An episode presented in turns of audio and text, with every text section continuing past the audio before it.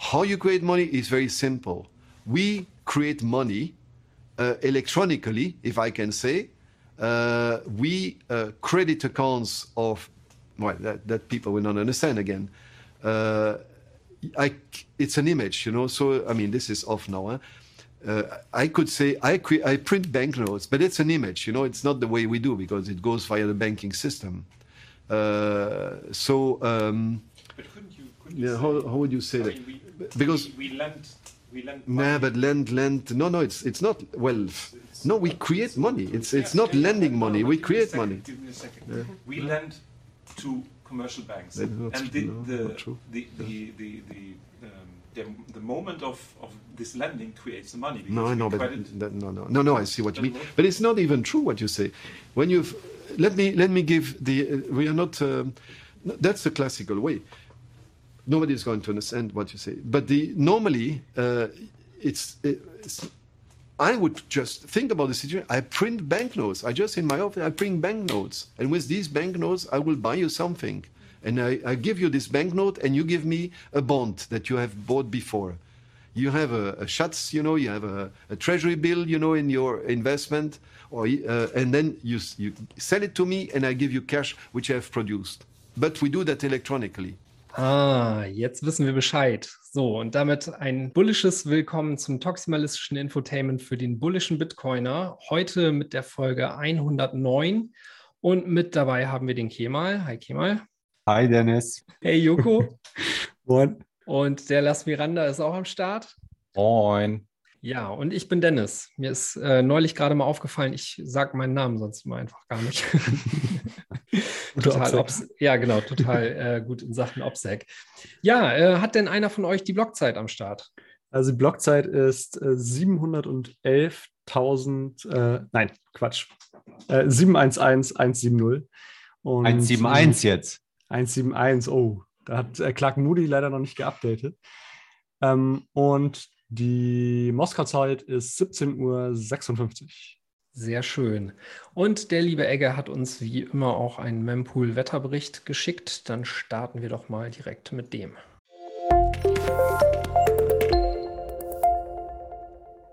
Hallo und herzlich willkommen zum Blog Report von heute. Draußen wird es kälter und die Tage werden kürzer, aber das Mempool-Wetter bleibt sommerlich. Zwar sehen wir aktuell immer häufiger Spikes im Backlog, aber spätestens nach ein paar Stunden cleart der Mempool wieder. Aktuell gibt es gar keinen Backlog und auch 1Z pro Viber-Transaktionen werden zügig in die Bitcoin-Blockchain inkludiert. Das Netzwerk läuft auf der von der Difficulty erwarteten Geschwindigkeit.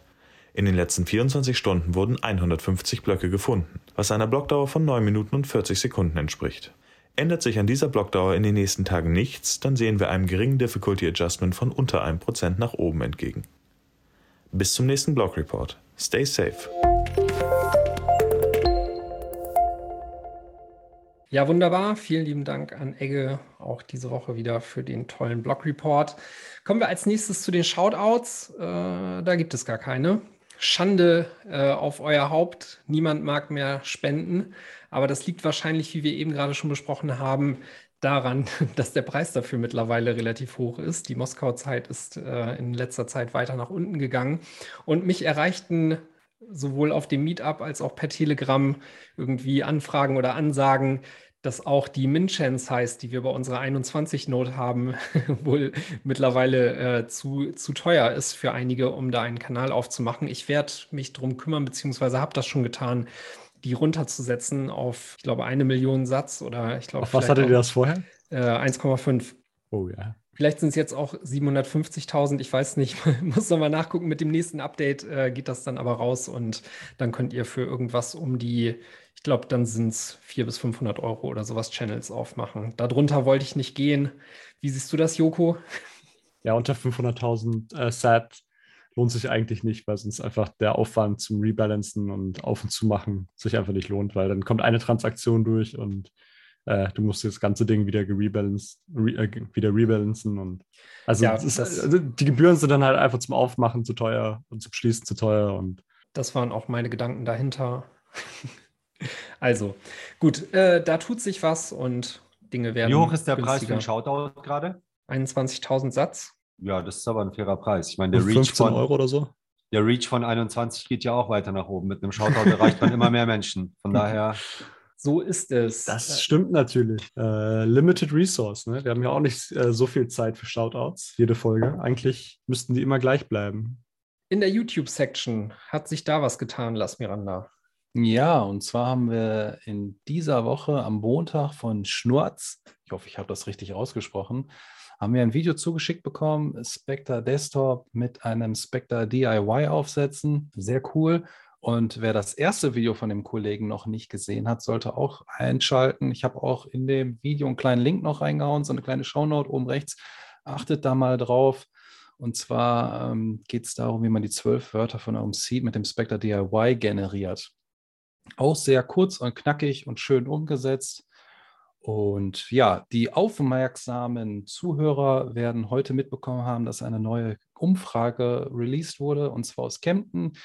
Der Teil 2 wurde veröffentlicht. Der tolle Beppo war nämlich unterwegs mit Smart und Cremig und hatte dann noch als Unterstützung den Till am Start und hat da auch die Leute mit befragt. Also gerne anschauen, gerne liken. Mal wieder sehr gute Qualität. Abo habt, natürlich ein Abo mal gerne da lassen.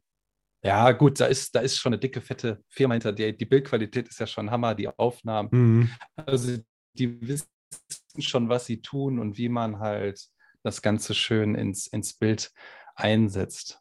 Also es ist äh, Dank nochmal an die Kollegen da draußen. Echt klasse Arbeit. Ja, ansonsten kann ich immer nur wieder appellieren, wer Lust hat, sich an diesem Projekt zu beteiligen und möchte auch mal ein Video produzieren. Es eine Umfrage, ist eine Bastelbude oder auch ein schönes Musikvideo. Ich sage nur 21. Der soll uns mal gerne kontaktieren auf den bekannten Kanälen Twitter oder Telegram. Und ja, wir warten auf euren Bitcoin-Content. Ja, der Beppo, der liefert immer eine Qualität ab, die man sonst von 21 gar nicht gewohnt ist. ja, wir, wir, also die Erwartung wollen wir gleich schon mal ein bisschen runterschrauben. Die nächsten Sachen werden wieder ein bisschen low budget, aber. aber sind ja trotzdem geil. Also Leute geben sich ja immer unfassbare Mühe. Ich habe jetzt auch endlich das äh, Frankfurt-Video gesehen und war wirklich gut. Wirklich mega interessant. Es war mal halt was komplett anderes in so einem OPSEC-Outfit. ich glaube, das hat aber auch noch mehr Leute angezogen. Ja, der Walker sagte gefragt, auch, die, die, Leute waren echt interessiert, alleine schon von der, von der ähm, Aufmachung her, wie die da rumgerannt sind und haben halt gefragt, hey, worum geht's? Und ja, Frankfurt bietet sich da, glaube ich, ganz gut an. Ja, Frankfurter Bahnhofsviertel, da habe ich hier auch noch mal kurz einen Einspieler. Also Leute, Spritze in den Arm und gemeinsam eine möglichst freie Gesellschaft erhalten. so, gut, äh, dann kommen wir auch schon zu unserem werbefinanzierten Teil, nämlich dem Sponsoring von Shift Crypto. Und zwar gibt es da diese Woche zwei Dinge zu verkünden. Zum einen weiß der geneigte Hodler, dass diese Woche Sparen besonders leicht fällt, denn überall gibt es Prozente und Shift Crypto ist da keine Ausnahme. Und zwar gibt es da im Rahmen des Black Fridays ein Bundle mit der Bitbox 02 Bitcoin Only Edition, ganz klar. Es gibt eine Steel Wallet und dreimal die Backup Cards sowie fünf Temper Evident Bags. Und das Ganze bekommt ihr in diesem Bundle für 171 statt 214 Euro. Joko, ihr habt aber auch noch, glaube ich, irgendwie weitere Rabatte am Start, ne? Genau, also sonst gibt es auch äh, 10% auf alles, also auch auf die Bitbox generell. Und ähm, ja, im äh, Backup-Bundle oder im äh, Black Friday-Bundle ist einfach alles drin, was wir haben. Äh, Steel Wallet, Temper Evident Bags, Backup Card und halt die Bitbox. Von daher alles, was man sich nur wünschen könnte, um seinen Seed irgendwie aufzubewahren. Einmal das volle Glück. So, und äh, wie Joko schon gesagt hat, ansonsten 10% oder wenn ihr generell über auch unseren äh, Rabattcode 21 bestellt, dann bekommt ihr sonst ja 5%. Und äh, als Link könnt ihr dafür nutzen shiftcrypto.ch slash 21 oder wie gesagt eben den ausgeschriebenen Rabattcode 21. Ja, ansonsten, äh, wie gesagt, auch noch eine kleine zweite Sache, die es dazu gibt. Äh, wir werden unter den Retweets für diese Episode, also für unseren Episodentweet, der dann heute Nacht oder so erscheint, ähm, werden wir auch drei äh, Zeitungen aus El Salvador verlosen.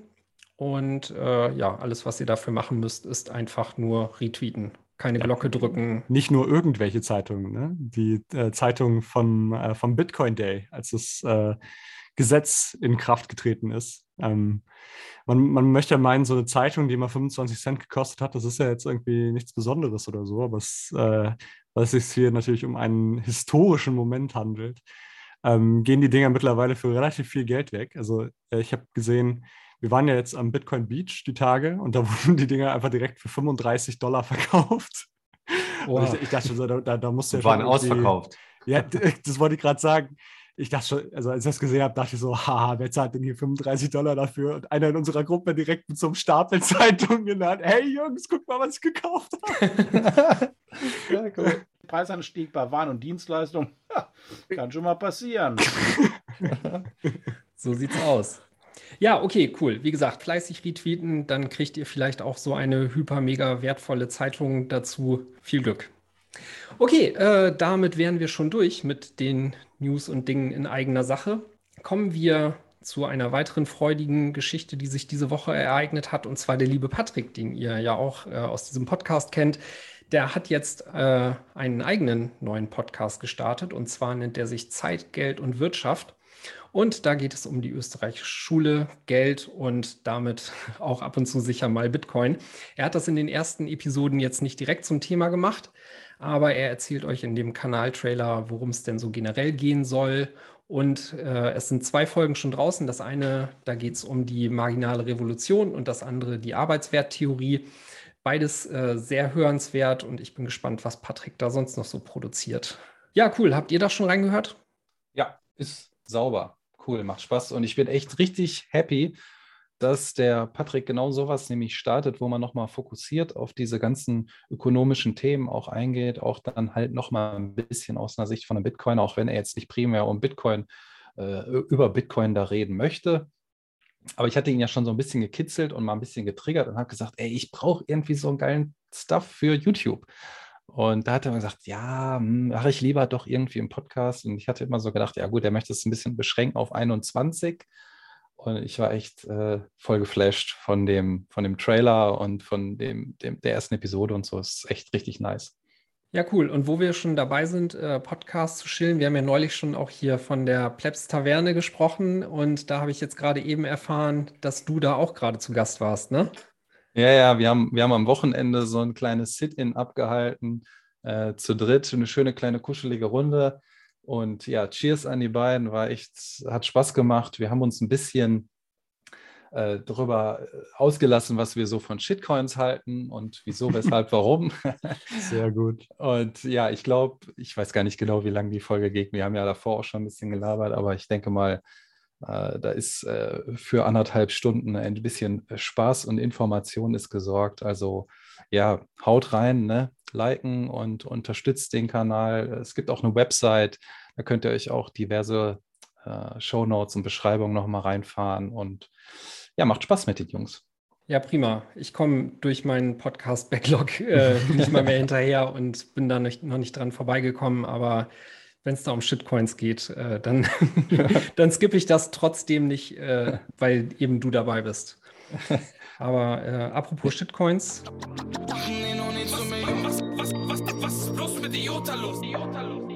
Über was für Shitcoins habt ihr, habt ihr da so gesprochen? Ja, es, es ging um, um äh, DeFi und ICO-Themen und wie man halt Leute irgendwie ein bisschen scammt und da reinholt. Ähm, und, und, und wie halt Langzeitprognosen uns einfach bullisch machen mit den Aktionen, die momentan so da am Start sind. Und ja, vielleicht nochmal hier und da ein bisschen angesprochen, was für Scam-Methoden es auch gibt und warum wir einfach der Meinung sind, dass Bitcoin das härteste Geld der Welt ist und wir den ganzen anderen Dreck da draußen einfach nicht brauchen. Wehe, es gibt Fragen über Proof of Stake. Ja, ich habe angekündigt, ich werde äh, heute Heavy Gebrauch vom Soundboard machen.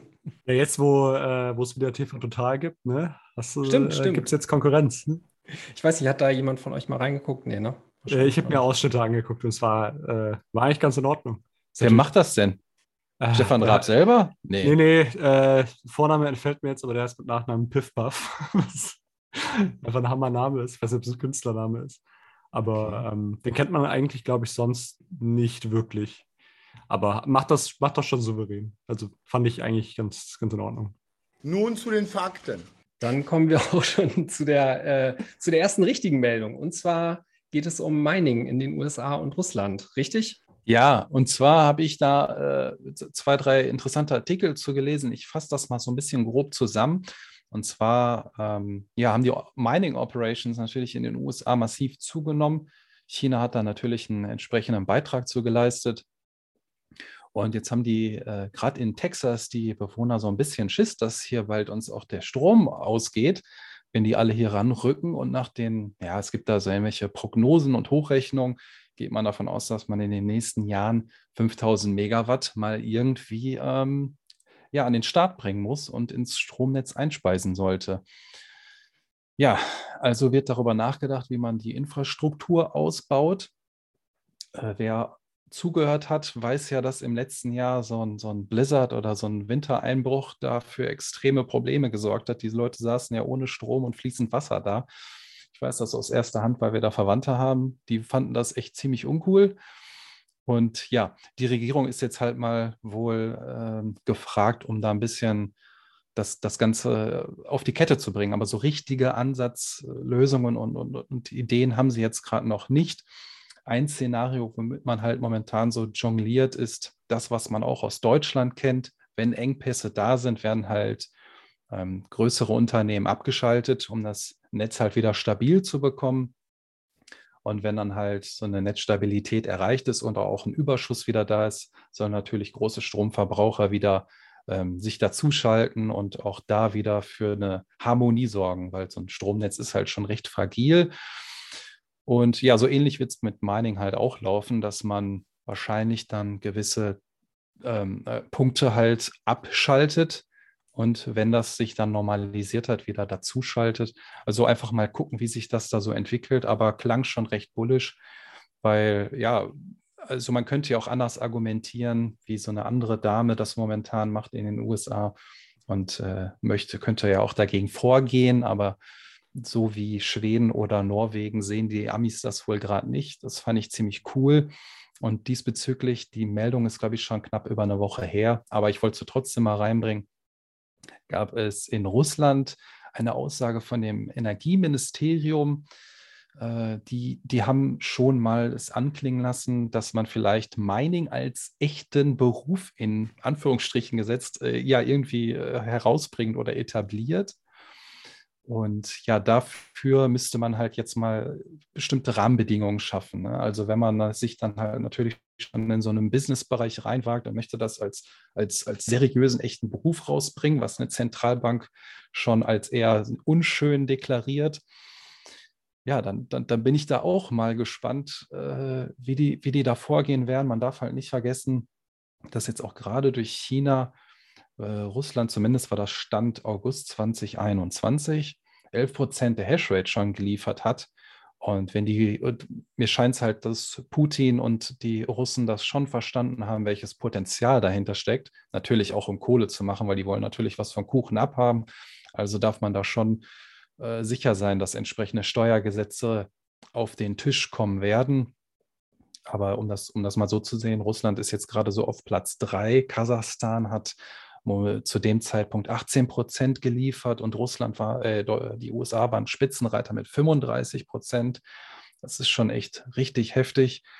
Ähm, da, da, bin ich halt echt mal gespannt, wenn man mhm. sich halt momentan so die Stimmen anhört in Europa. Und erst war ja Schweden, also es war, war nur eine kleine Gruppe, aber die hatten halt schon gesagt, dass das halt überhaupt nicht geht und dass man ähm, die, die, die ganze Power, die man da für diese, diese komplizierten Rätsel braucht, ja, die könnte man lieber in die E-Autos stecken und so weiter und so fort und für was Sinnvolleres nutzen. Und leider hat äh, Norwegen auch schon announced, dass sie da wohl interessiert dran sind, welche Überlegungen Schweden da hat. Hat auch Eric Wall, glaube ich, repostet auf Twitter. Das wurde, glaube ich, hier auch schon mal besprochen. Ne?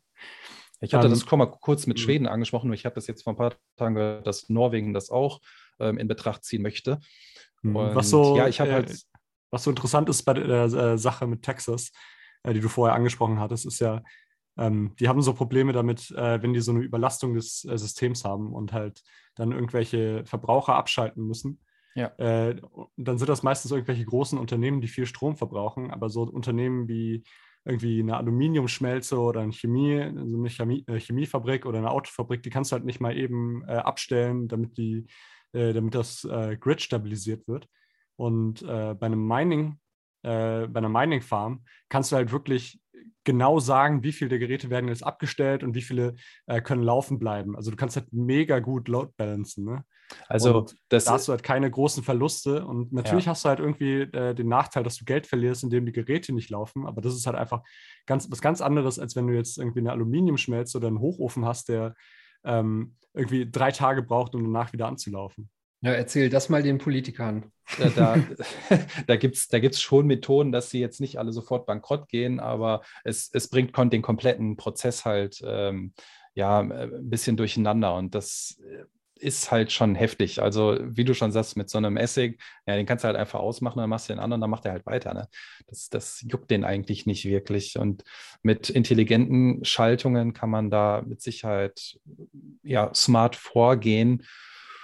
Und wo- wollen wir einfach mal gucken. Ich habe halt so die Befürchtung, dass gerade in, in Europa und China einfach die Politiker ziemlich dumm sind, die Chance zu, zu sehen, die das Ganze bietet und die Netzwerkeffekte, die daraus resultieren werden, dass äh, die, die sind einfach langsam, ja, und wie das immer so war, man hat ja immer gesagt, äh, Deutschland kommt immer zehn Jahre nach den USA mit den Sachen dann um die Ecke. Und ich befürchte, dass auch unsere Politiker, auch wenn es heute irgendwie ja so bestätigt wurde, wer welchen Posten bekommt, dass die einfach nicht auf dem Schirm haben, wie wichtig diese, diese technische, innovative Thematik ist für den, für den kompletten Markt rund um, um also das ist einfach Ja, du hast halt hier in Deutschland hast du halt einfach den, den Nachteil, dass der Strom so ultra teuer ist. Und die Entscheidungen wurden halt jetzt nicht in den letzten vier Jahren getroffen, sondern in den letzten 20, 30 Jahren. Und Ja. ähm, da kannst du halt nicht einfach sagen, ja, wir bringen jetzt Mining hierher, weil du halt erstmal die komplette Infrastruktur äh, dafür aufbauen musst und irgendwo muss der Strom ja auch herkommen. Also aus der Steckdose. Das ist so eine, so eine Sammlung von Dingen, äh, wo Europa sich quasi äh, strukturell abgehängt hat für die nächsten Jahre. Ne? Also du hast ja eben beispielsweise schon erzählt, die USA und auch Russland äh, sind da schon viel weiter, die werden schon tätig. Und hier ist das Thema ja noch nicht mal irgendwie überhaupt äh, besprochen und auf dem Tisch. Ne? Also in Sachen Regulatorik, da äh, kommt man ja in der EU gut voran. Nichtsdestotrotz was, was das ganze Praktische angeht, wie man dieses Feld beackert, wie man sich dazu positioniert und was für eine Rolle auch geopolitisch in Zukunft Mining spielen wird, das habe ich hier bisher noch von niemandem so richtig gehört. Und ich glaube, ja, da ist Europa einfach, äh, wenn das so weitergeht, auf dem Weg, äh, so einen dritte Weltstatus zu haben in zehn Jahren. Ja, traurig. Also ich habe letztens schon zu einem Kumpel gesagt, ich vermute, dass äh, Mittel- und Südamerika oder Austral äh, Australien, nicht Afrika wahrscheinlich, in den nächsten Jahren viel, viel weiter sein werden als wir. Und das ist, ähm, ja, also wir, wir gleichzeitig hast du in Deutschland eine sehr, sehr gute äh, Bitcoin-Community. Ne? Also ich Ja. glaube, prozentual sind wir hier schon relativ gut aufgestellt, was Bitcoins in Deutschland angeht. Also natürlich hast du da das Problem, dass die Leute dann natürlich einfach auswandern können. Aber ja, also was das, was Mining und so weiter angeht, da würde ich mir natürlich auch mehr wünschen, aber ich sehe halt auch, dass es hier bestimmte Probleme gibt, um das Ganze irgendwie umzusetzen. Ja, Apropos und- Mining und Texas und Infrastruktur. Ich habe gestern ähm, noch den Newsletter von Marty Bent gelesen, ähm, der ja täglich rauskommt, kann ich immer sehr empfehlen. Da ging es darum, dass es jetzt eine Chip Foundry gebaut wird in der Nähe von Austin. Und es äh, ist ja auch so eine Bitcoin-Hochburg in den USA, und zwar von Samsung im Wert von, glaube ich, 17 Milliarden US-Dollar ist die Investition. Und das ist nicht die einzige. Es wird auch in Arizona eine gebaut von TBSM, TBSC oder so. Weiß nicht genau, wie die heißen. Auf jeden Fall aktuell. TSMC. Äh, nee, es fing mit T an, das Kürzel. T, Ja, genau, TSMC. TSMC, TSMC und Samsung, genau. Also eine in Arizona, eine in Texas und die stellen eben diese ASIC-Chips her, die für Miner verwendet werden, die aktuell ähm, nur in Taiwan, glaube ich, oder in Südkorea auch noch. Auf jeden Fall ist es geo also geografisch sehr Single Point of Failure, insbesondere mit den ganzen Turbulenzen, die es da im chinesischen Meer gibt. Und äh, der weltweite ASIC Mining Chip, äh, oder überhaupt ähm, der Chip, Chip Shortage, von dem ja jetzt mittlerweile auch einige im Mainstream reden und ihn äh, und, und Bitcoin-Miner dafür verantwortlich machen, äh, soll damit Abhilfe geschaffen werden. Also das ist so etwas, das ist eben ja auch eine, auch eine Geschichte, äh, hat jetzt nichts mit Energie vielleicht zu tun oder nur marginal, aber ähm, wundert mich irgendwie, dass diese äh, Hochleistungsprozessoren nur in Taiwan und in den USA hergestellt werden sollen. Also das ist ja, das ja, ich ja eigentlich mal, die ganze Welt. Ich habe mir das auch mal angeschaut. Da gibt es schon äh, sehr berechtigte Gründe für, weil auch die Firmen, äh, die diese, äh, die praktisch die Lieferketten dafür bauen, oder nicht die Lieferketten, sondern die, ähm, ja, wie, wie, nennt man das? Halt einfach diese Geräte bauen, die Chips herstellen. Ähm, da gibt es irgendwie nur weniger als eine Handvoll äh, auf der ganzen Welt, die solche Sachen bauen können. Und ähm, wenn dann natürlich ganz viele äh, Firmen äh, weltweit nach sowas anfragen, dann können die natürlich auch nicht schneller liefern. Und das sind hochkomplexe Geräte, die brauchen ewig lange zu bauen und davon können halt irgendwie nur eine bestimmte Anzahl im Jahr hergestellt werden. Also das ist wirklich ein großes Problem und es dauert auch sehr lange, bis das irgendwie äh, äh, aufgebaut werden kann, also bis da mehr von hergestellt werden kann. Und ähm, ja, das muss, muss sich jetzt in den nächsten Jahren irgendwie zeigen, dass da äh, mehr kommt. Ja, aber umso wichtiger ist es halt, dass da früh genug auch drüber geredet und geplant wird, damit mhm. man eben halt nicht in so einen dritte Weltstatus äh, abrutscht, ne? Ja, also generell, ich glaube, es war schon recht ab, äh, abzusehen, dass die Welt auf Dauer mehr äh, Chips braucht, aber woran es jetzt genau gelegen hat. Herr Ju, woran halt die Lehen? Das ist natürlich immer so die Frage. Ich sage natürlich immer, woran halt die Lehen? Äh, da fragt man sich nachher natürlich immer, woran gelegen hat. Ja, so, äh, so wird das dann später auch im, im Europaparlament wahrscheinlich äh, heißen. Also man sieht, wir sind hier so ein bisschen abgehängt. Äh, nichtsdestotrotz, dafür passiert dann ja auch in beispielsweise Südamerika jede Menge. Ne? Sie fragen sich in diesen Stunden vielleicht, was ist denn jetzt schon wieder passiert? Ja, jede Menge in El Salvador und da haben wir ja euch beide heute als passende Gäste dabei. Da hat sich letzte Woche ja jede Menge ereignet. Und zwar wurde da, und das war, glaube ich, zumindest für mich so die News der Woche, die Bitcoin City angekündigt. Ne? Die Zitadelle für, für Bitcoiner. Richtig, das, da soll das wird wahr. rund um Bitcoin und Bitcoiner eine ganze Stadt entstehen. Und zwar wurde das auf einer Präsentation im Rahmen der Adopting Bitcoin, nee, Adopting, doch, ja, Adopting doch, Bitcoin. Adopting Bitcoin, ne? aber es äh, war nicht, nicht direkt im Rahmen, sondern es war äh, im Anschluss. Also in El Salvador war ja die Woche Bitcoin Week ausgerufen durch den Präsidenten und ähm, zum Abschluss dieser Bitcoin-Woche hat der Präsident dann äh, alle Bitcoiner auf eine Party eingeladen. Ähm, die Party war genau nachdem wir ähm, unseren Podcast auf, äh, aufgenommen haben äh, der übrigens Freitag kommt. Also Freitag kommt unser Reisebericht äh, aus dem, äh, vom Fuße eines Vulkanes. So viel sei gesagt. Ähm, und also mit, äh, mit Jeff, mit dem Light Rider und mir. Ähm, und den, den, haben wir, wie gesagt, direkt vor dem Announcement aufgenommen. Dann sind wir direkt zur Party vom Präsidenten gefahren. Die war ja auch recht pompös, die Party, ne? Die war, äh, war bizarr, ja. Erzähl mal ein bisschen also, was. Ja, also wir haben dann alle diese, äh, diese Briefe bekommen ähm, mit, äh, mit Präsidentensiegel drauf. Ähm, und da steht halt drauf, irgendwie der Präsident äh, lädt dich zu, zu einer Party ein und ähm, dann sind wir da alle mit dem Bus hin und du hast schon aus einem Kilometer Entfernung hast du die Musik gehört und dachte man schon so, ja, okay, das, äh, das wird schon so in die Richtung gehen. Und da war halt riesige Party mit halt irgendwie tausenden Leuten in so was eigentlich gar nicht so groß war, so vielleicht wie, hm, wie so eine Strandbar. Man muss sich vorstellen, wie so eine Strandbar, aber ähm, praktisch jeder Quadratmeter mit irgendwie drei Leuten besetzt. Also du konntest dich überhaupt nicht durchbewegen und halt unfassbar laute Musik. Du hast nichts verstanden, mit großer Bühne, mit gutem DJ. Also Musik war richtig gut.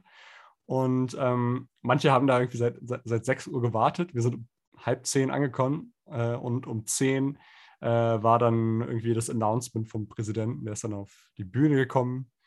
Und äh, was, was witzig war, äh, als der Präsident gekommen ist, kam dann auf einmal auch Militär das äh, am Strand patrouilliert hat. Also alle fünf Meter standen dann Soldaten mit MG und haben äh, auf den Strand geguckt, dass da irgendwie kein Boot anlegt oder so.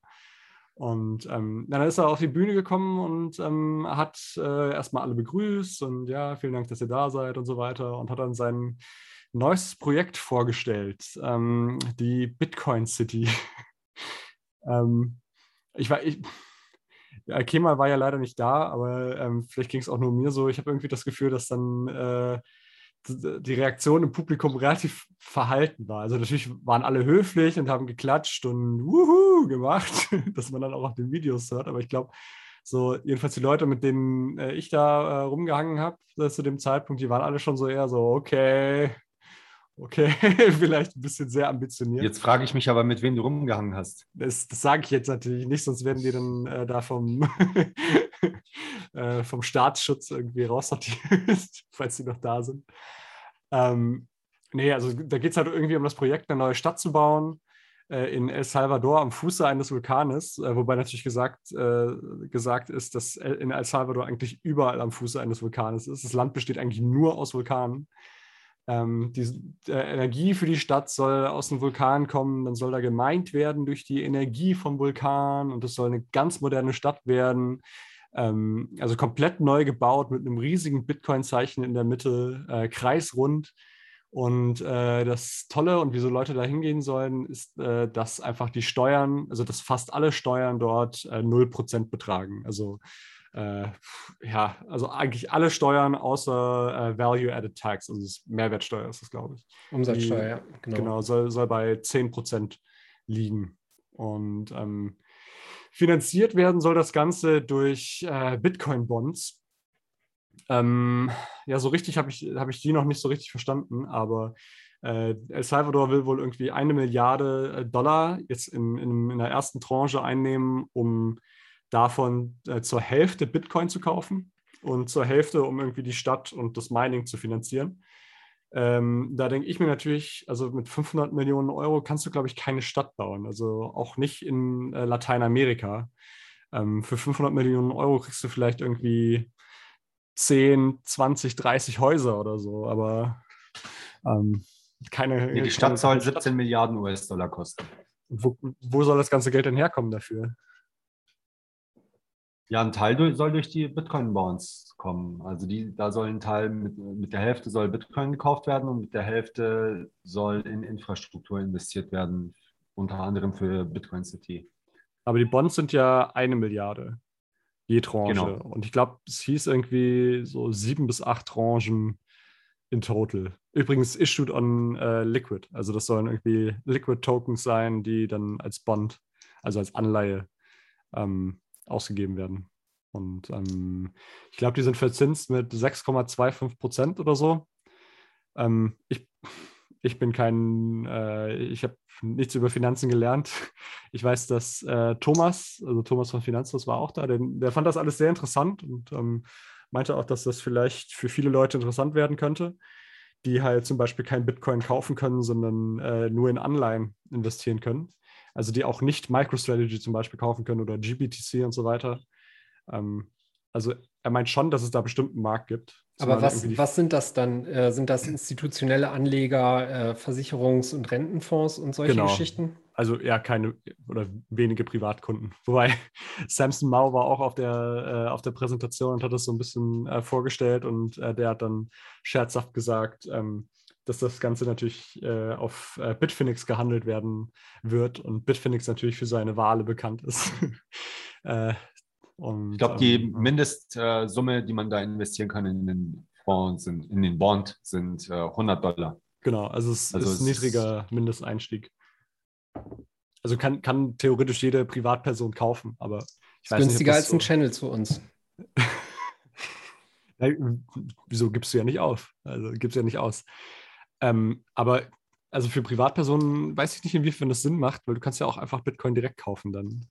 Aber hm, ich weiß es nicht. Also irgendein Ja, du wettest halt ein bisschen, du, du unterstützt eben die Entwicklung von El Salvador als Bitcoin-Land sozusagen. Du unterstützt Bitcoin City.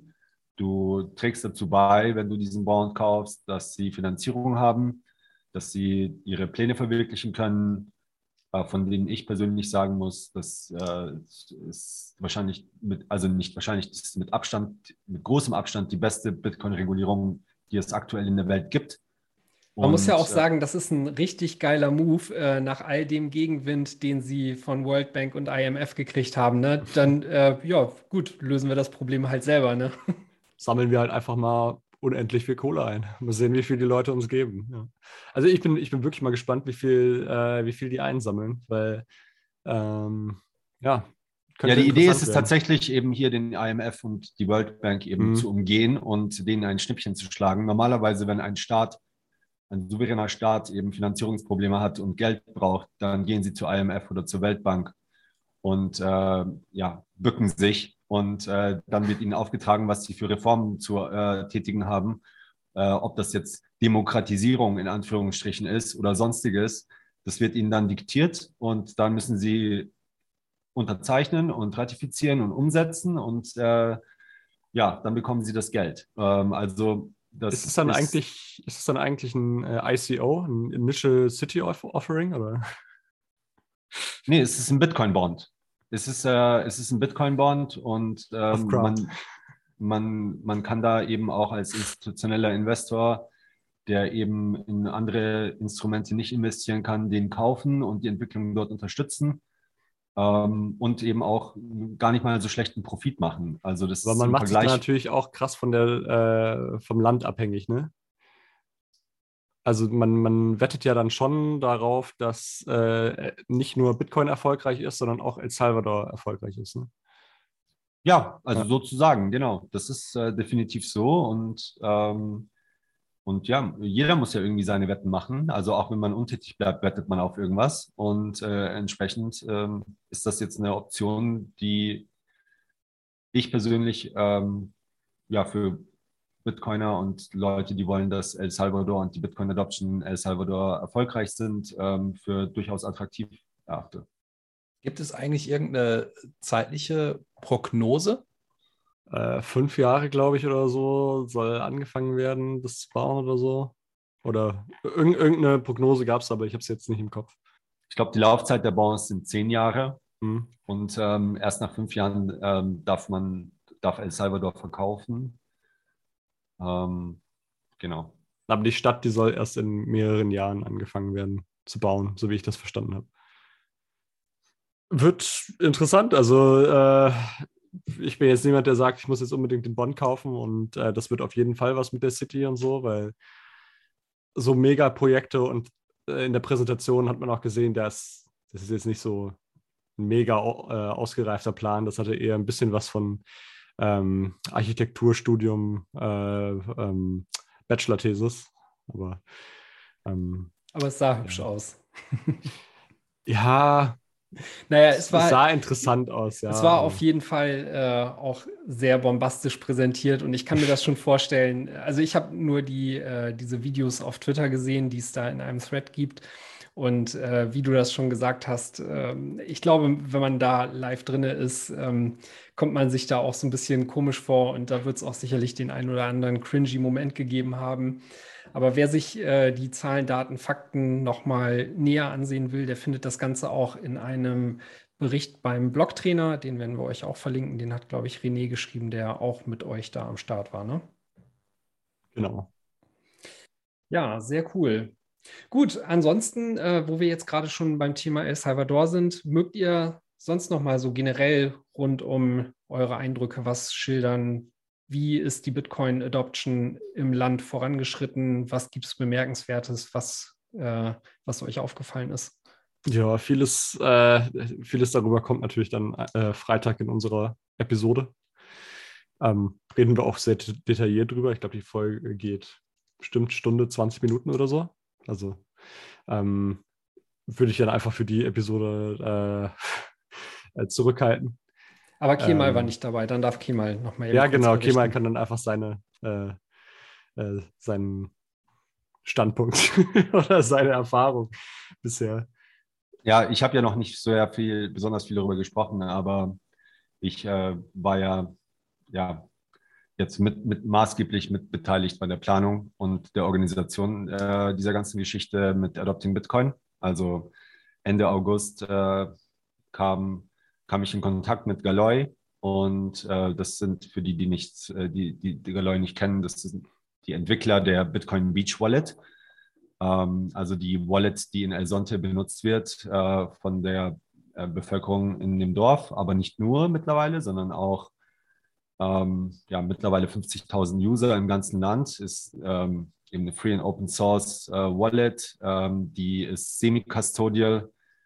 Ähm, das heißt, äh, es ist, äh, die, die Benutzer halten nicht die Keys, sondern ein Großteil der Funds sind in Cold Storage und werden durch ein Multisig mit Spectre Wallet von vertrauenswürdigen Mitgliedern der Community gehalten.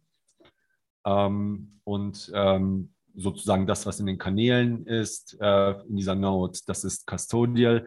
Das hat natürlich den Vorteil, dass man sich nicht um Balancing oder Channel Closures oder ganze Lightning Node Management kümmern muss, was natürlich keiner dieser Menschen möchte, die teilweise auch Analphabeten sind, ähm, sondern sie möchten einfach nur Bitcoin benutzen, digitales Geld, ähm, das äh, Number Go Up äh, eingebaut hat und äh, astrein funktioniert.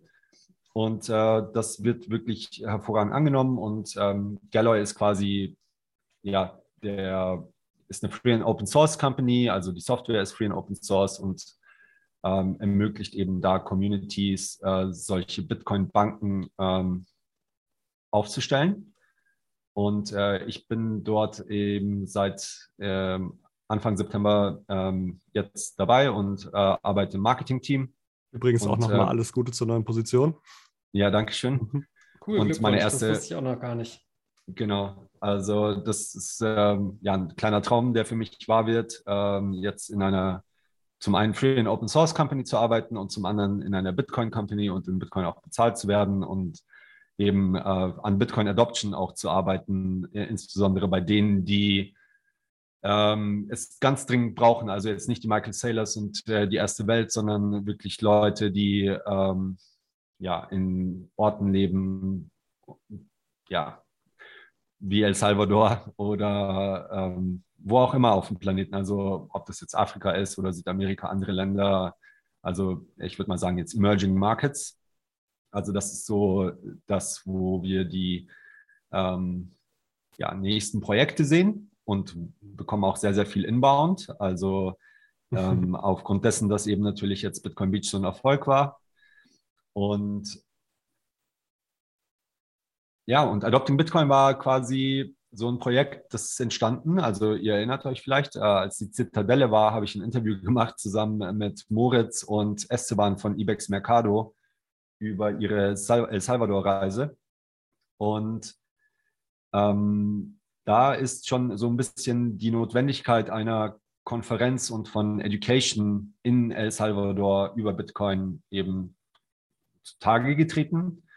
Und äh, parallel ist eben bei Nicolas Berti, dem äh, CEO von Galloy, auch, mit dem Moritz auch zusammen abhing und diese ganzen Legacy Financial Institutions in San Salvador besucht hat, diese Notwendigkeit, die, die Einsicht zur Notwendigkeit einer Bitcoin-Konferenz in El Salvador gereift. Und äh, ja, dann haben wir uns eben da an die Arbeit gemacht und äh, Adopting Bitcoin ähm, aufgestellt, ähm, eben damit eben die Bitcoin-Community und die Lightning-Communities, die sich ja seit Berlin, der, seit der Lightning Network Conference in Berlin 2019 ja nicht mehr treffen konnten, ähm, äh, physisch, was immer besonders wichtig ist, um Kontakte zu knüpfen. Also ähm, ja, und natürlich auch um die örtlichen ähm, Institutions und äh, Entscheidungsträger, also viel, besonders viele aus der Bevölkerung waren da jetzt nicht. Dazu waren auch die besonders günstigen Ticketpreise immer noch zu hoch für salvadorianische Verhältnisse. Also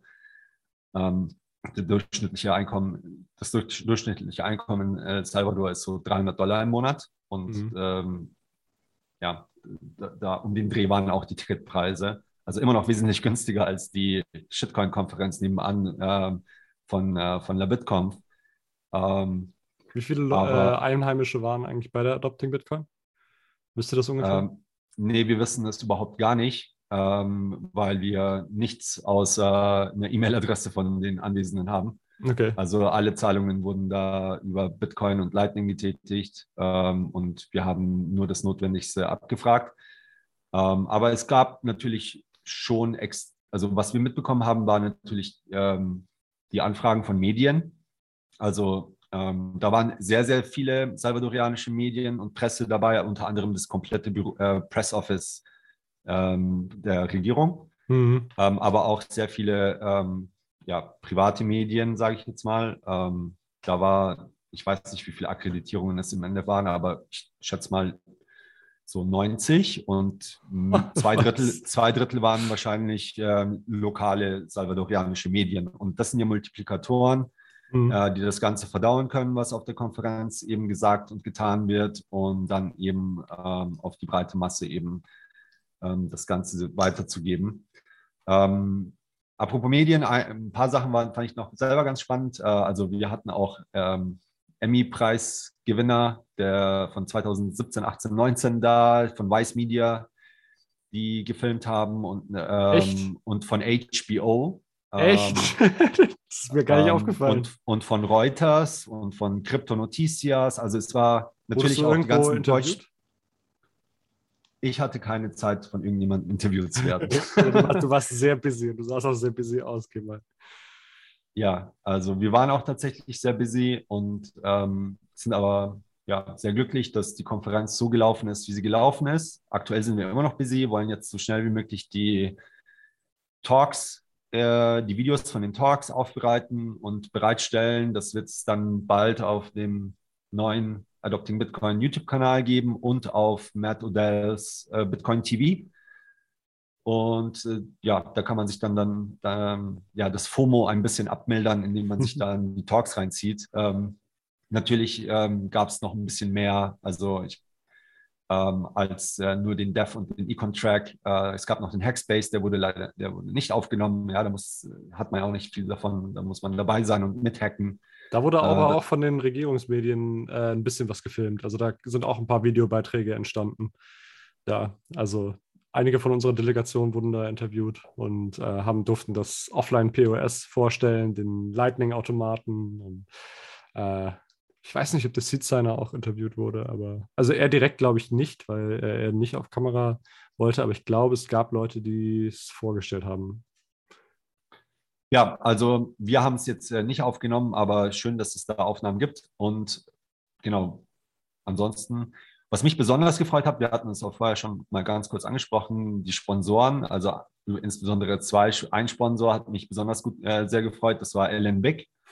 Ähm, ihr kennt ihn ja äh, schon seit den frühen Zeiten des äh, Lightning Networks, ein anonymer ja, Bitcoiner, der, der tatsächlich als ähm, einer der Top 3 Sponsoren mit reingekommen ist. Ähm, und ähm, Alan Bick, ähm, könnt ihr auf die Seite gehen, alanbick.com, also LN wie Lightning Network und dann big.com.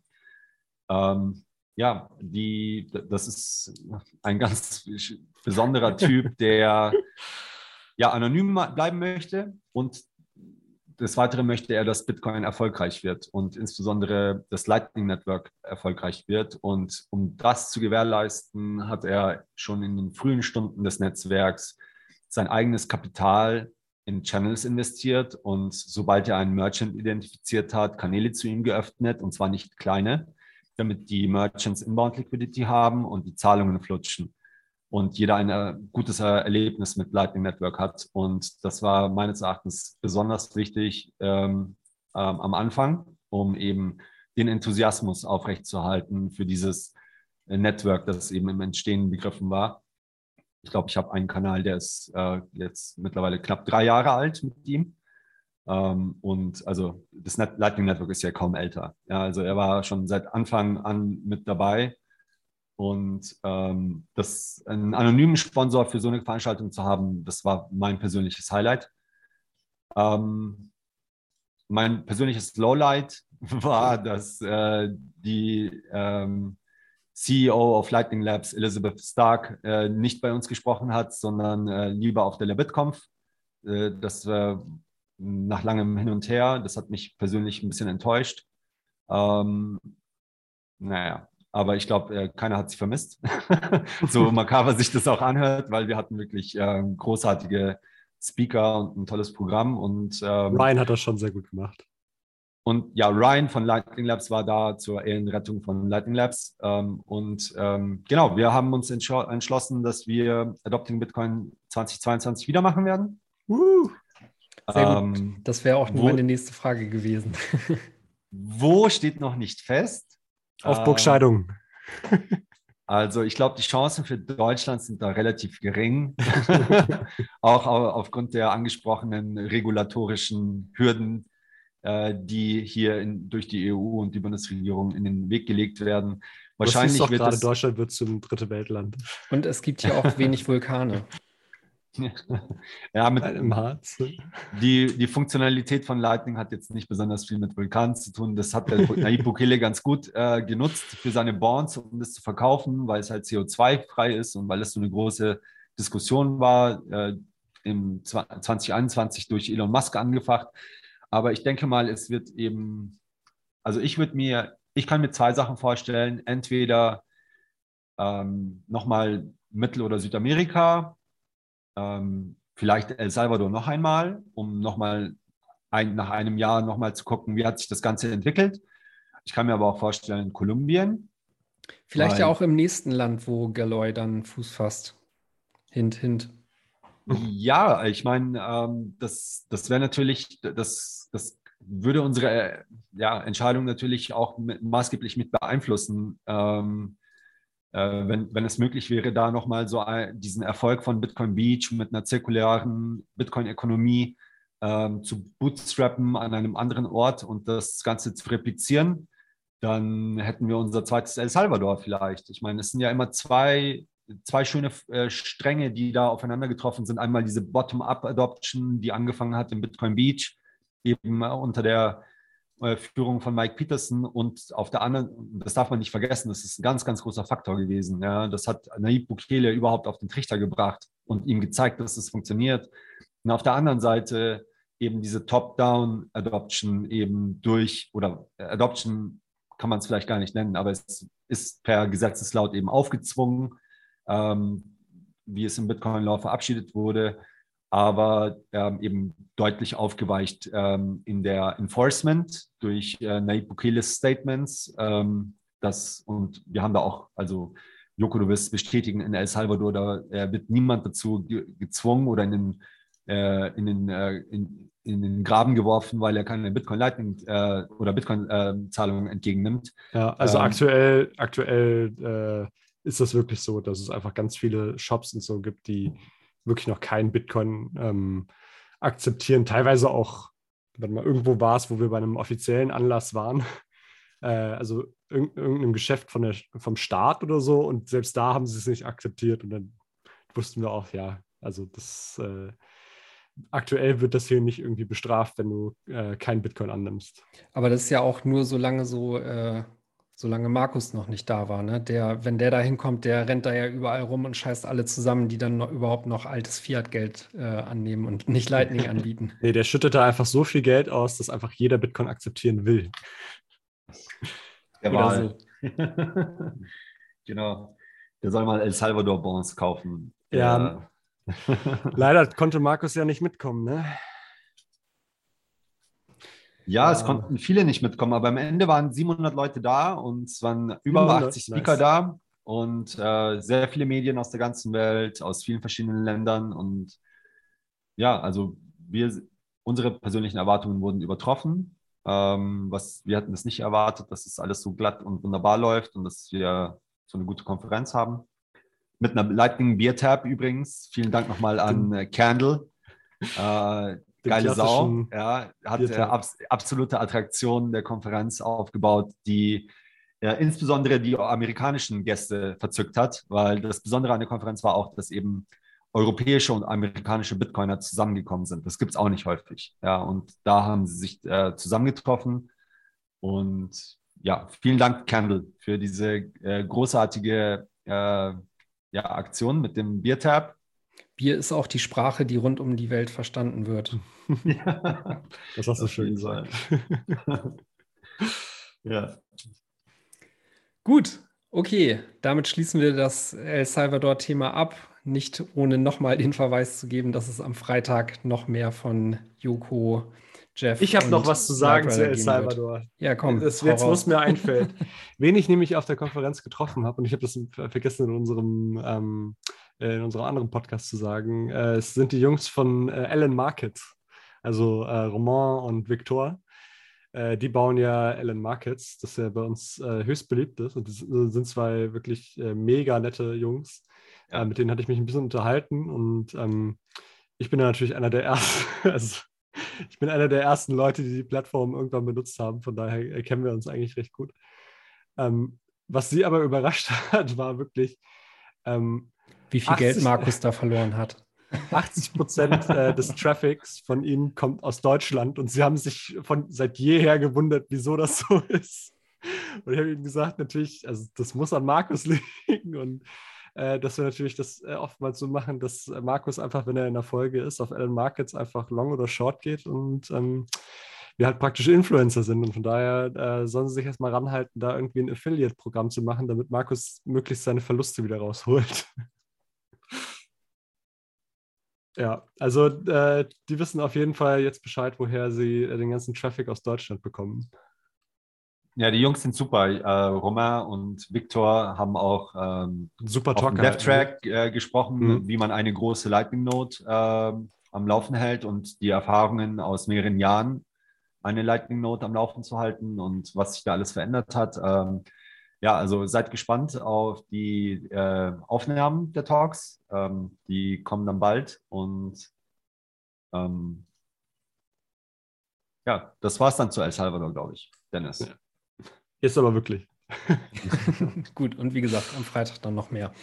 Ähm, kommen wir zum nächsten Punkt. Und zwar gab es auch ein äh, anderes Announcement und zwar von TBDex. Und da muss ich gestehen, ich habe da noch nicht ganz so komplett durchgeblickt. Aber was sie grundsätzlich vorhaben, ist ein ähm, neues Protokoll zu schaffen, bei dem ein dezentraler Marktplatz etabliert sein soll oder ein Protokoll für einen dezentralen Marktplatz. Und zwar äh, soll das Ganze darauf abzielen, die allgegenwärtigen und, und zugänglichen Ein- und Ausstiege zu schaffen, die es dem Durchschnittsbürger ermöglichen, von Krypto-Innovationen zu profitieren. Ja, an dem Wort Krypto-Innovation, äh, da, da mag man von denken, was man will, aber man sieht äh, wahrscheinlich, dass das Ganze über Bitcoin hinaus gedacht ist.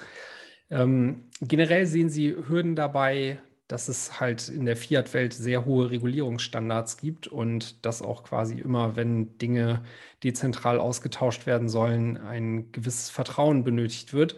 Und eben dieses Vertrauensproblem wollen sie durch dezentrale IDs lösen. Und das Ganze soll am Ende eine Lösung ohne Föderation und zentrale Aufsicht äh, sein. Verträge und Vertrauen sollen dezentral zwischen den Teilnehmern ausgehandelt werden.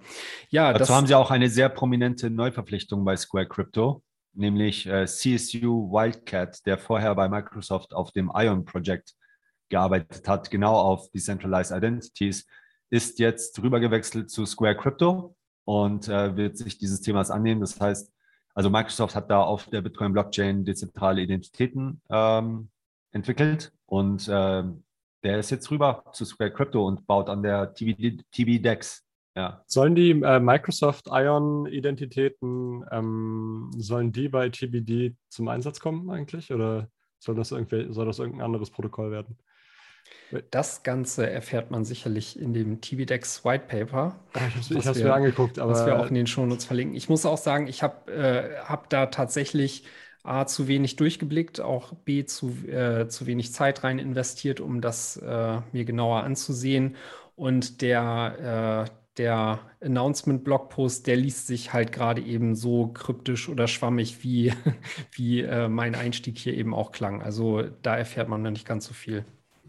Es ist auch ein nicht ganz triviales Thema. Äh, Also äh, das zu deiner Ehrenrettung, Dennis. Ähm, ich äh, habe da noch gar nicht reingeschaut, aber ähm, ich denke mal, das nächste Thema, das wir haben, ist äh, wesentlich einfacher zu erklären. Äh, und ich habe da auch schon die ersten zwei Folgen davon gesehen, nämlich ähm, das Mysterium Satoshi, eine Serie auf Arte, Du hast es geschafft, nur zwei Episoden zu gucken und nicht durchzusuchten.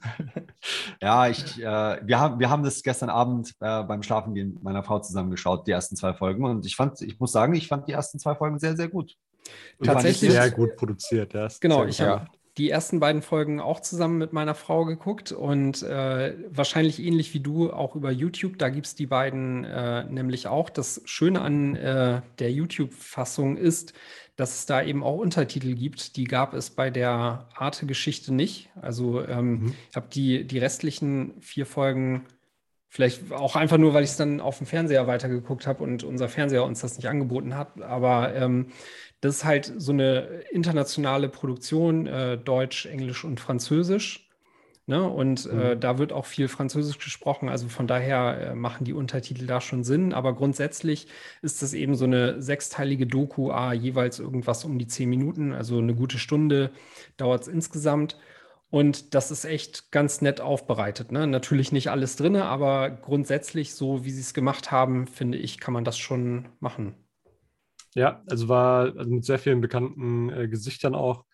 Ähm, unter anderem Andreas Antonopoulos, äh, Dan Held, von dem man natürlich halten kann, was man will.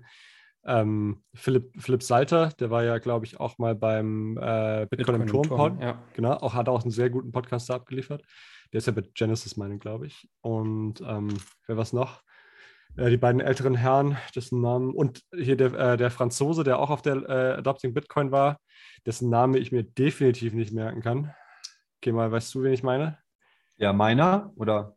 Äh, nee, ah, der kommt, glaube ich, aber erst in der dritten Episode oder so.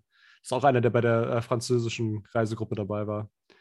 Ähm, oh, egal, brauchen wir jetzt nicht drauf eingehen. Aber ähm, wirklich alle, also sehr qualifizierte Leute, die da äh, ihre Meinung zu äußern und ähm, kann ich auch wirklich komplett empfehlen. Die komplette Dokumentation ist wirklich krass, dass Arte sich da einfach 60 Minuten Zeit genommen hat oder, oder sogar noch mehr, glaube ich, ähm, um sich äh, um dem Thema zu widmen. Das Einzige, was ich zu kritisieren hätte, ist, wie gesagt, ich habe das mit meiner Frau zusammengeguckt, ähm, wenn man das so an Komplett-Einsteiger gibt, dann könnte, glaube ich, schon der Eindruck entstehen, ähm, dass, also sie machen das ja so, dass Satoshi viel rund um das so erzählt und diese ganze Geschichte quasi umspinnt. Und ähm, also vieles von dem ist halt nicht belegt. Ne? Das sind einfach, ist so eine Erzählweise, die ihm da angedichtet wird. Und ähm, es gibt halt ja wirklich nur aus den ersten zwei Jahren wirklich mhm. äh, seine Mails etc. Und die Doku lässt das eher danach klingen, als wenn das jemand ist, der ja, der da noch wesentlich äh, länger dran gestrickt hätte und da im Hintergrund agiert. Ja, gut, es wurde natürlich, also es war so ein bisschen dramatisiert äh, dargestellt, aber das, also das war für mich eher so ein künstlerisches Element, so praktisch aus der Ich-Perspektive das Ganze so erzählt und ein bisschen. Aber Einsteigern kann man die ganz gut mitgeben. Ja, denke ich, denke ich nämlich auch. Also ich fand, es wurde ein bisschen viel Wert gelegt darauf, äh, dass äh, diese eine Million Coins, die Satoshi gehören und so weiter oder angeblich gehören, äh, dass die erwähnt wurden und äh, wie, was er damit machen könnte und so. Aber ähm, Dafür, ja. dass es eine öffentlich-rechtliche Produktion war, war ich total überwältigt und erstaunt und positiv ja. überrascht und, ähm, und, muss sagen, herzlichen Dank, Arte, dass mhm. ihr die Eier habt, so etwas äh, zu produzieren, äh, was nicht, äh, also größtenteils richtig war. mhm. ein paar Sachen ähm, ja, ein paar, also ich, fand ich auch seltsam. Aber, aber, es, war, es war jetzt nichts drin, wo man sagen muss, es war jetzt nicht, nichts drin, wo man sagen muss, das ist jetzt falsch. Das ist, äh, das ist einfach faktisch falsch. Es sind ein paar Sachen drin, die natürlich eher künstlerisch sind, wie jetzt zum Beispiel, dass Satoshi das äh, selber erzählt und so, aber äh, es wird einfach nichts Falsches gesagt, so wie ich mitbekommen habe, jedenfalls. Ja, und ich meine, äh, wissen wir ja auch alle, ne, äh, wie schwierig das ist, A, das Thema für Normis runtergebracht, irgendwie überhaupt äh, so umfassend zu beschreiben und das dann B auch noch eben halt innerhalb von einer Stunde abzuwickeln. Ne? Also mhm. Also von daher ist das, ist das schon eine recht gute Nummer geworden. Apropos Arte, eine Media-Akkreditation gab es tatsächlich bei der Adopting Bitcoin auch von Arte, von einer mhm. freien Journalistin. Da freue ich mich Die war bei darauf. uns dabei, ja. Die hat bei uns ja. auch ein bisschen mitgefilmt, äh, wo wir rumgereist sind und so. Also wirklich, ähm, die war auch nicht nur für Arte da, sondern auch ähm, für, ähm, für einen Sender, der auch vom Öffentlich-Rechtlichen hier in Deutschland äh, unterstützt wird. Ja, das, das finde ich gut, weil Also diese großen Events, also El Salvador, diese ganze Geschichte dort, die hat schon eine gewisse Strahlkraft und äh, äh, bietet Stoff zum Erzählen für Journalisten mhm. und eine gewisse Zugänglichkeit, ähm, die ja eben im rein digitalen vielleicht ein bisschen schwierig ist. Ähm, und freue ich mich drauf, auf all das, was da noch äh, kommen wird an Berichterstattung. Ja, insgesamt, äh, jetzt sind wir schon wieder beim El Salvador-Thema, aber muss man das ja auch halt sagen, die dass News der Woche. Also du, du kannst wahrscheinlich aus Mediensicht an der Stelle auch einfach endlich mal vernünftig drüber reden, weil du nicht nur das Ganze theoretisch abhandelst, sondern jetzt auch mal live und direkt über etwas sprechen kannst, wo das im Einsatz ist. Ne? Und klar sieht man da jetzt noch nicht die kompletten Auswirkungen dessen, aber man sieht zumindest halt mal jetzt so ein Leuchtturmprojekt, wo es losgeht und was für Schwierigkeiten das mit sich bringt, aber auch was für Potenziale das birgt. Ne? Und das ist, glaube ich, eine sehr, sehr spannende Geschichte. Ja, Absolut. Bin, also ich bin mal ja, schon gespannt, wann der erste äh, Beitrag kommt. Irgendwie 700 äh, wei junge weiße Männer treffen sich in El Salvador, der, einem unterdrückten Land, äh, um die Bevölkerung weiter zu unterdrücken oder so. Also, mal sehen, wann also das waren nicht nur Weiße dort, äh, das stimmt nicht. Da, waren, da war viel Farbe im Spiel. Äh, ähm, natürlich waren es überwiegend ähm, Europäer und Amerikaner, die da waren, aber, aber absolut nicht nur. Ja, natürlich eben. Aber, aber Joko, ja. Joko, ist ja so blass, der ist weiß für alle anderen mit. weißt, weißt du, wer nur noch weißer war als ich? Justifer. Und ich habe hab mich direkt darüber lustig gemacht. Gut, okay. Super. Äh, damit wären wir dann auch schon auf der Zielgeraden. Aber Las Miranda hat noch zwei Themen.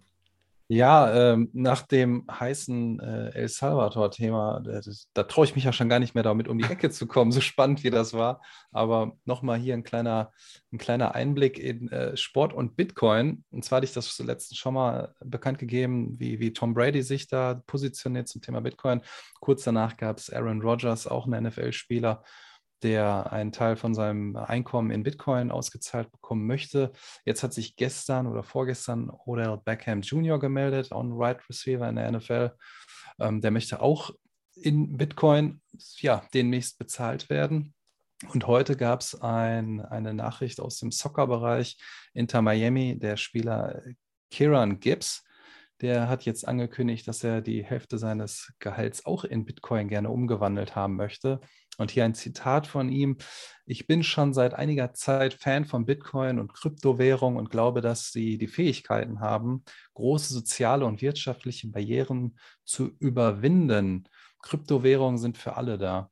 Und wenn wir einfach mal jetzt Kryptowährung ausblenden, sondern uns mal um das Wichtige kümmern, und zwar Bitcoin, ist das, glaube ich, schon ein sehr geiles, bullisches Signal, wie viele Sportler oder auch Musiker sich in den USA da klar positionieren und in Bitcoin bezahlt werden möchten. Äh, ich, ich, warte also nur darauf, bis sich der erste deutsche Spitzensportler mal meldet und hoffe, dass das nicht zehn Jahre dauert. Aber ich, ich fand das schon sehr, sehr geil. Nicht nur Sportler, auch der Bürgermeister von Miami. Ich weiß nicht, ob ihr mal in alten Folgen darüber gesprochen habt. Der ja. Bürgermeister von Miami und der von New York. Äh, ja, sie aber sich auch ich, in Bitcoin bezahlen. Ich, ich finde es, also das sind halt Politiker und die wollen zwar auch ihren ihr Cash dann irgendwie auf dem, auf dem Balance Sheet mal in Bitcoin sehen, aber trotzdem produzieren die halt einen Shitcoin ne, nebenbei. Und das ist halt schon ein bisschen so. Hm. Du meinst die Citycoins oder? Ja, wie? ja. Und das finde ich halt ein bisschen. ist halt die Frage, warum muss es denn Miami oder New York Coin sein? Und kann man das nicht auch alles über Bitcoin abbilden? Kann man. Ja, eine, alles findet ihr in der nächsten Folge Konsens und Nonsens. ja. Eine weitere noch, äh, Sache noch äh, zu dieser Sport- und Bitcoin-Nummer. Hattet ihr das mitbekommen, dass in Australien sich äh, das erste Baseball-Team, äh, nämlich Perth Heat, äh, rund um Bitcoin quasi positioniert und aufgestellt hat? Ja, die sind ich ja habe ein Foto krass. von dem Coach gesehen, der hatte den Bitcoin-Standard bei einem Training in der Hand und hat ja. Anweisungen gegeben. Also sah gut aus. Alter Vater, ich habe heute äh, beim Kochen die neue Stefan Livera-Folge gehört und da waren äh, der CEO von Perth Heat und der Chief Bitcoin Officer, den sie jetzt da auch mhm. haben, äh, zu Gast. Boah, alter Schwede, war das ein bullisches Interview. Der äh, Chief Bitcoin Officer hat irgendwann im zweiten Drittel, ist der einmal komplett äh, abgegangen, hat, hat zwischendurch auch Gigi erwähnt und ist da so bullisch äh, ja, wie gesagt, abgegangen und äh, waren richtig, richtig geile fünf Minuten Tirade, die er da gehalten hat. Also äh, mir ist da der Kochlöffel fast aus der Hand gefallen und ich dachte, ich bin short. Also das war richtig gut. Ich weiß nicht, ob die Folge schon draußen ist. Ich bin da Patreon bei äh, Stefan. Ansonsten müsste die irgendwie in drei Tagen oder sowas rauskommen. Aber gebt euch diese Folge richtig, richtig gut. Ja, die Heat, die sind ja so geil, die wollen die Mitspieler bezahlen, die wollen die Mitarbeiter bezahlen, die wollen Bitcoin-Zahlungen für, für Merch annehmen, die wollen Ballpark-Konzessionen akzeptieren, also dass es auch in Bitcoin bezahlt wird. Ähm, die sind ja so ultra bullish, die gehen ja richtig steil nach vorne. Das ja, genau. Also die, die sind erstmal alle äh, selber davon total begeistert. Sie machen äh, Education total zum Thema für äh, die ganze Belegschaft und äh, die, die Spieler. Sie wollen sich äh, darum kümmern, dass das halt auch an die Fans quasi so ausgerollt wird. Und die haben halt einmal so komplett den Weg genommen, äh, direkt All or Nothing und haben sich da für All entschieden und ja. krempeln den Verein jetzt richtig in diese Richtung um. War mega geil, das zu hören. Ja, sehr cool. Ja, sollen wir zu dem nächsten Step kommen? Und ja, zwar wollen wir ein bisschen weihnachtliche Stimmung schon mal verbreiten. ähm, ich, ich, ich hatte mir jetzt speziell den heutigen Tag rausgesucht, um das hier mal breit zu treten. Und zwar haben wir von 21 da eine kleine Überraschung für den Dezember vorbereitet. Ähm, wir werden einen kleinen Adventskalender dann starten ab dem 1. Dezember. Äh, da gibt es richtig geile, schöne Inhalte, also ein buntes Potpourri an Videomaterial und Sachwerten werden wir da äh, präsentieren und teilweise verlosen. Also folgt uns auf den bekannten Kanälen, vor allen Dingen Twitter und unserer Homepage 21.space. Da wird es dann die geballte Xmas Bitcoin Power geben. Und hier schon mal ein kleiner Appetizer. Wir werden auf jeden Fall zwei Tickets für Satoshis Bleibe verlosen also wer da in dem Zeitraum Zeit hat, sollte sich den Termin schon mal blocken und dann ja fleißig am Gewinnspiel teilnehmen. Alle weiteren Infos erhaltet ihr dann auch natürlich noch einmal bei Telegram. Ansonsten, wer jetzt keinen Twitter-Account hat, der sollte genau die Gelegenheit nutzen und bei 21 vorbeischauen. Und ja, ich hoffe, dass wir da ein schönes, äh, buntes Sammelsurium euch bereitgestellt haben, um euch die Weihnachtszeit ein bisschen schmackhaft zu machen. Und wenn die Weihnachtszeit vorbei ist, dann äh, stelle ich jetzt mal ganz kurz äh, den nächsten Kalender, weil äh, Ideas Are Like Flames hat äh, jetzt für, den, für das nächste anstehende Jahr ähm, auch einen Bitcoin-Kalender wieder mit äh, für, jedes, für jede Seite, für jeden Tag eine Seite mit Bitcoin Street Art Fotos und Zitaten. Und was neu ist, ist, ähm, es gibt QR-Code-Links zu den besten Artikeln, die wir kuratiert haben. Ähm, ähm, also Bitcoin-Artikeln aus der Geschichte, 13 Jahre Bitcoin.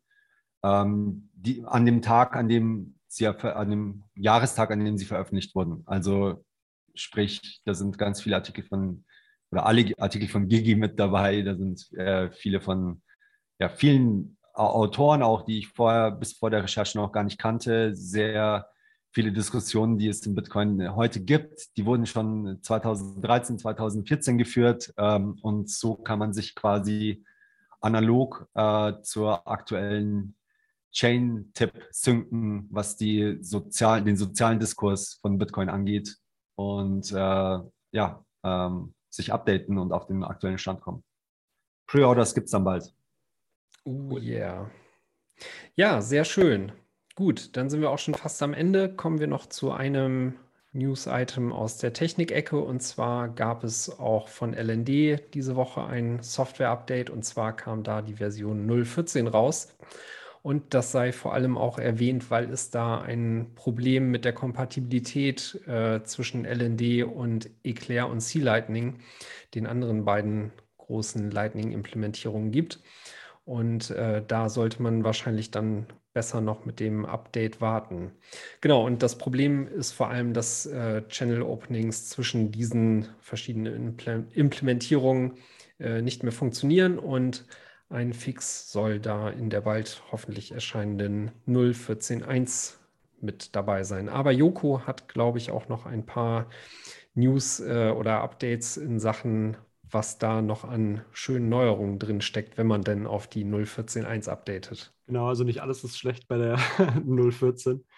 Ähm, und zwar sind da jetzt zum ersten Mal, glaube ich, die äh, AMP drin, also die Atomic Multipath Payments, die ähm, den Vorteil haben, dass ihr zum Beispiel auch Static Invoices äh, erstellen könnt. Also ähnlich wie bei Bolt 12 könnt ihr dann äh, einen QR-Code erstellen und äh, euch dann ständig damit zahlen lassen, bezahlen lassen.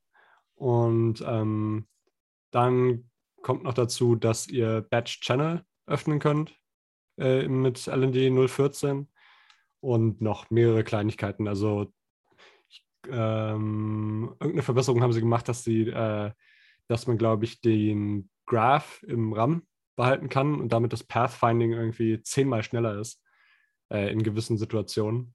Also schon eigentlich ein, sehr, ein großes Release, würde ich sagen. Die, äh, die AMP äh, statischen QR-Codes werde ich demnächst wirklich mal ausprobieren, aber erst wenn äh, 014 wirklich äh, stabil ist und keine Probleme mehr hat.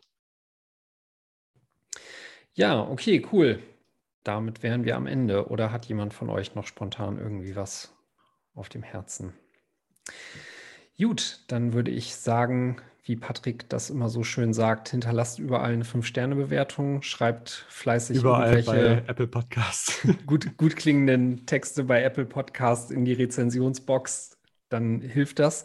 Äh, wir sind irgendwie in den Spotify-Charts ja relativ äh, weit und gut nach oben gekommen. Nummer 6 bei Technologie. Podcast. Da, Als nächstes da, kommen wir, äh, müssen wir hier den VDI mit äh, Technik aufs Ohr überne äh, übernehmen oder äh, überholen und dann sind wir direkt hinter Lex Friedman. Und den slayen wir dann auch noch. Gut, ansonsten äh, nochmal ordert euch die Bitbox, solange es die günstig gibt. Oder gleich das ganze Bundle mit allem schön drum und dran. Benutzt dazu den Rabattcode 21 oder unseren Link shiftcrypto.ch slash 21. Das könnt ihr als Wort oder Zahl benutzen. Und ansonsten Notes laufen lassen, Backups verschlüsseln, Channels rebalancen, Satz stapeln. Und vom Exchange runterholen. Richtig. Kein Falschgeld drucken. Gut, okay, cool. Jungs, vielen lieben Dank, dass ihr da wart. Vielen lieben Dank auch an euch alle, dass ihr zugehört habt. Und ihr hört Freitag aus El Salvador. Bis dahin, ciao. Macht's gut. Ciao. Ciao. Dieser Ausdruck Geld drucken zeugt davon, dass man nicht verstanden hat, was die EZB eigentlich macht. Denn sie druckt kein Geld. I print banknotes. I just in my office I print banknotes. Und jetzt lasst mich allein. Ich muss nachdenken. Und bringt mir Wein und, und Huren.